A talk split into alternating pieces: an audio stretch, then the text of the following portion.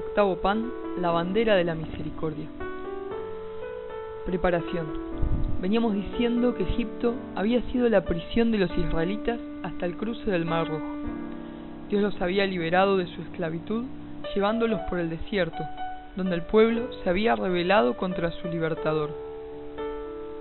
Dios, rico en paciencia y misericordia, había saciado su hambre con el maná y su sed con el agua brotada de la roca. Pero los egipcios no serían la única preocupación de los israelitas durante su travesía hacia la tierra prometida. Otros pueblos les saldrían al cruce para intentar dominarlos. En Éxodo 17, del 8 al 16, encontramos cómo los amalecitas hacen su primer intento por dominar al pueblo de Dios. Por esta vez, el pueblo de Israel no quedará cautivado por las propuestas de las otras naciones y saldrá a combatir al enemigo pero serán muchas las veces que sean conducidos por lo que no es de Dios. Primera parte, pueblo de Dios. Mientras los israelitas eran esclavos en Egipto, no molestaban a nadie con su Dios y con sus costumbres. Pero cuando comienzan a recorrer el desierto, son objeto constante de persecución y de intento de borrarlos de la faz de la tierra. A los cristianos, que tenemos al pueblo judío como padre en la fe, nos pasa exactamente lo mismo. Fuimos perseguidos muchísimas veces y cuando nos dan prensa, muchas veces, es para atacarnos. Esto es porque nosotros tenemos un mensaje que viene de Dios. Y Dios, que creó a los hombres, sabe qué cosas nos hacen bien y qué cosas nos hacen mal. Porque cuando Dios nos creó, nos creó para el bien. Es por eso que somos como una planta que cuando se riega de lo bueno se nutre y crece, pero cuando no se riega o se le echa cualquier cosa, se seca y muere. Pero hay muchos en el mundo que no les conviene que el cristiano hable, se exprese, viva y transmita el Evangelio, porque esa buena noticia de salvación arruina los planes de los malvados. Para el mundo es mejor un cristiano viviendo en su Egipto interior que un cristiano libre. Cuando el cristiano está fuera de Egipto, empieza a comunicar un modo de vida que el mundo no comprende ni acepta, el modo de Jesús.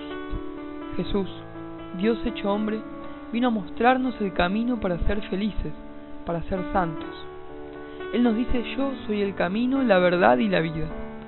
O sea que solo siguiéndolo a Él podemos alcanzar la vida eterna. Los cristianos, cuando estamos libres de la opresión, Vamos por el mundo tratando de contagiar otros corazones con la alegría de ser cristiano. Y sabiendo qué cosas hacen bien al hombre, se las decimos, con la alegría de quien cuenta una verdad para beneficio del prójimo. La cultura que propaga el cristiano es la construcción del reino de los cielos en la tierra, llamada también civilización del amor o cultura de vida. Esta cultura cristiana no busca aplacar las costumbres de otros, sino evangelizarlas. Es decir, que anima a todos los hombres a poner luz sobre sus costumbres. Pero porque el cristiano busca llevar la luz de Jesús a todos lados. Porque queremos llevarles a todos los pueblos un mensaje que viene de Dios. Un mensaje de salvación y esperanza para todos los hombres con sus vidas y sus costumbres, dentro de lo cual habrá hábitos que les hacen bien y otros que no. Por ejemplo, evangelizar culturas donde la pena de muerte es bien vista y practicada, ayudando así a comprender el valor de cada vida humana. Entonces aparecen los amalecitas de hoy. Aparecen porque no toleran las ideas de los cristianos, porque se sienten invadidos, porque no quieren que las palabras que vienen de Dios les abran los ojos, porque en definitiva, si oyesen la verdad deberían cambiar de vida, y eso es mucho trabajo. Los amalecitas intentaron destruir a Israel haciendo la guerra, pero hubo otros pueblos que quisieron devastarlos, no con la espada, sino haciendo que abandonaran a Dios y se les sumaran. Al igual que con el pueblo de Israel, no todos los que aparecen hoy quieren destruir nuestra fe por la fuerza, sino que algunos vienen con opciones alternativas, que a veces se parecen más y a veces menos, pero no aceptan la verdad pura, sino que la licúan. El cristiano busca evangelizar el mundo desde la inculturación, es decir, desde la encarnación del Evangelio en las culturas autóctonas, y a la vez la introducción de éstas en la vida de la Iglesia. no solo en las autóctonas, también en las culturas y subculturas que se vayan dando con el correr de los tiempos. Esta vida de fe en las culturas es expresión del amor de Dios a todos los hombres, a cada hombre, y es el mismo Dios quien nos enseña a todos a vivir de un modo que alcancemos la santidad, sin dejar lo bueno que hay en nosotros, sino sumándolo a la construcción del reino. Un ejemplo de inculturación son las danzas nativas en las misas africanas. Dios quiere revelarse a todos los pueblos a través del pueblo cristiano, y en esa revelación puede mostrar todo lo bueno que tiene una cultura, como así también lo que no le hace bien, y por lo tanto invita a dejar de lado. Segunda parte, la bandera de la misericordia. Mientras que los cristianos buscamos la inculturación, los amalecitas modernos, como los venimos llamando, buscan la supresión de todo lo que no les condice con su modo de vivir. Es decir, cuando Dios nos propone dejar de hacer algo, es para nuestro propio bien. Pero cuando ciertos sectores del mundo nos insisten para que cambiemos nuestras costumbres, no suelen beneficiarnos, sino perjudicarnos por ejemplo la droga, el abuso de alcohol, el cigarrillo. Ninguno de sus consumidores se beneficia, sino que se destruye a sí mismo, mientras que los productores son los que se llenan los bolsillos. En la palabra, Moisés le dice a Josué que elija a algunos hombres y vaya a combatir a Amalek, mientras él iba a estar de pie sobre la cima del monte, teniendo en su mano el bastón de Dios. Nosotros podemos sentir a veces el deseo de salir a pelearnos con el mundo, pero ese no es el modo de Jesús. Digamos que ambos son extremos que no nos hacen bien, tanto el dejarnos llevar por la pavada del mundo como usar la fuerza para diferenciarnos de sus ideas. Decíamos que no todos los pueblos quisieron dominar Israel de la misma manera. Hubo algunos que los atacaron directamente, como los amalecitas, y otros los tentaron a dejar, de a, dejar a Dios y unírseles. Hoy nos vamos a detener a pensar en quienes combaten nuestra fe directamente.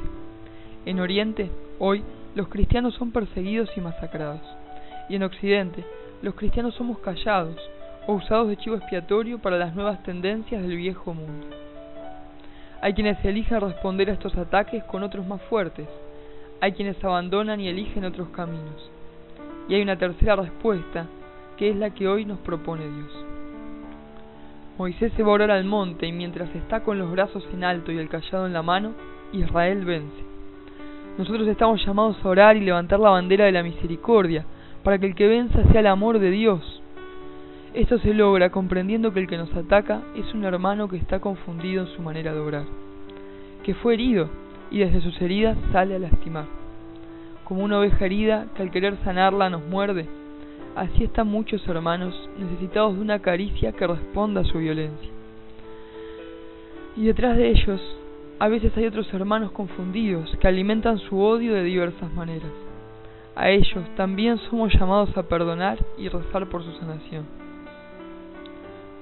Cuando descubrimos por qué el otro actúa como actúa, nos sale más fácil perdonarlo. Y del perdón nace la paz. Por ejemplo, cuando se hacen cordones humanos para proteger las parroquias de aquellos que quieren dañarlas. Muchas veces se reza el rosario. Rezarlo es bueno, pero esa oración tiene que ser más que un pedido de protección a María. Daría más fruto que se rezara para que Dios sane las heridas de las personas que atacan, para que descubran cuánto amor les tiene Dios. Si nos golpean por ser cristianos, ofrezcámosle a Dios, ofrezcámoselo a Dios por la conversión del otro y perdonémoslo. ¿De qué sirve agrandar las heridas de los hermanos, del hermano que está confundido, si Dios quiere que todos nos sanemos y alcancemos el reino? Levantemos la bandera de la misericordia y encendamos un signo de pregunta en el corazón del otro, para que se pregunte por qué respondemos con amor a la violencia. Pensemos en la misericordia que tuvo Dios con Saulo, que mataba a cristianos, y cómo lo llamó a la conversión y el apostolado. Saulo llegó a ser San Pablo por la misericordia que Dios le tuvo. Así hay que velar por la conversión de quienes nos persiguen, respondiendo con amor a sus ataques, para que ese amor le abra la puerta a Dios en sus corazones. Tercera parte, en comunidad. La palabra nos dice que Moisés subió al monte y a orar. y mientras tenía los brazos en alto, con el callado, Israel vencía, pero cuando aflojaba, prevalecían los amalecitas. Entonces Aarón y Hur le alcanzaron donde sentarse y sostuvieron sus brazos por él. El combate se da muchas veces en la oración, donde oramos por los hombres y combatimos al enemigo, que es todo lo contrario a combatir hombres con hombres, que es lo que quiere el tentador. Cuando oramos, Dios vence. A veces hacer el bien y no recibir nada a cambio puede cansarnos. Humanamente sentimos que no produce ningún fruto, pero los frutos de Dios no siempre se ven tan pronto, ni tan fácil, y algunos no los vamos a ver nunca. Pero hacer el bien siempre da su fruto. Esa es una verdad, esa es una certeza, y siempre hace que la victoria sea de Dios. Por eso cuando nos cansamos de hacer el bien, de poner la mejilla, de amar a los que nos odian, podemos recurrir a la oración, a la palabra, a los sacramentos, a los santos, a nuestros hermanos, a nuestra comunidad. Allí, en todos ellos, pueden descansar nuestros brazos con la confianza en alto, la confianza en que la victoria es de Dios. Que hoy sea un día para amar y para amar más y mirar con misericordia a todos los amalecitas que nos encontramos en el camino, para recurrir a la oración y buscar sanar sus heridas. Hoy es un día para agradecer a Dios por su victoria, aun cuando no la veamos del todo. Que así sea.